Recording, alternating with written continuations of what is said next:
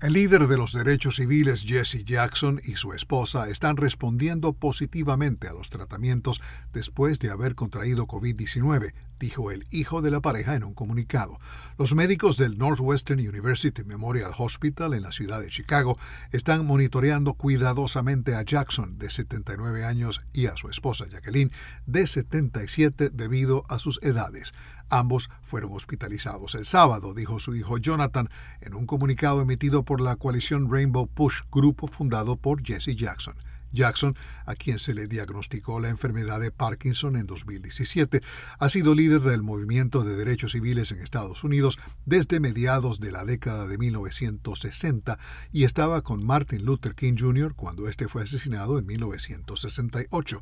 Jackson buscó la nominación presidencial del Partido Demócrata dos veces durante la década de 1980. El pasado mes de julio, el presidente francés Emmanuel Macron le otorgó la Legión de Honor, uno de los galardones más altos de Francia en reconocimiento a lo que el mandatario galo llamó un largo camino hacia la emancipación y la justicia. Alejandro Escalona, Voz de América, Washington.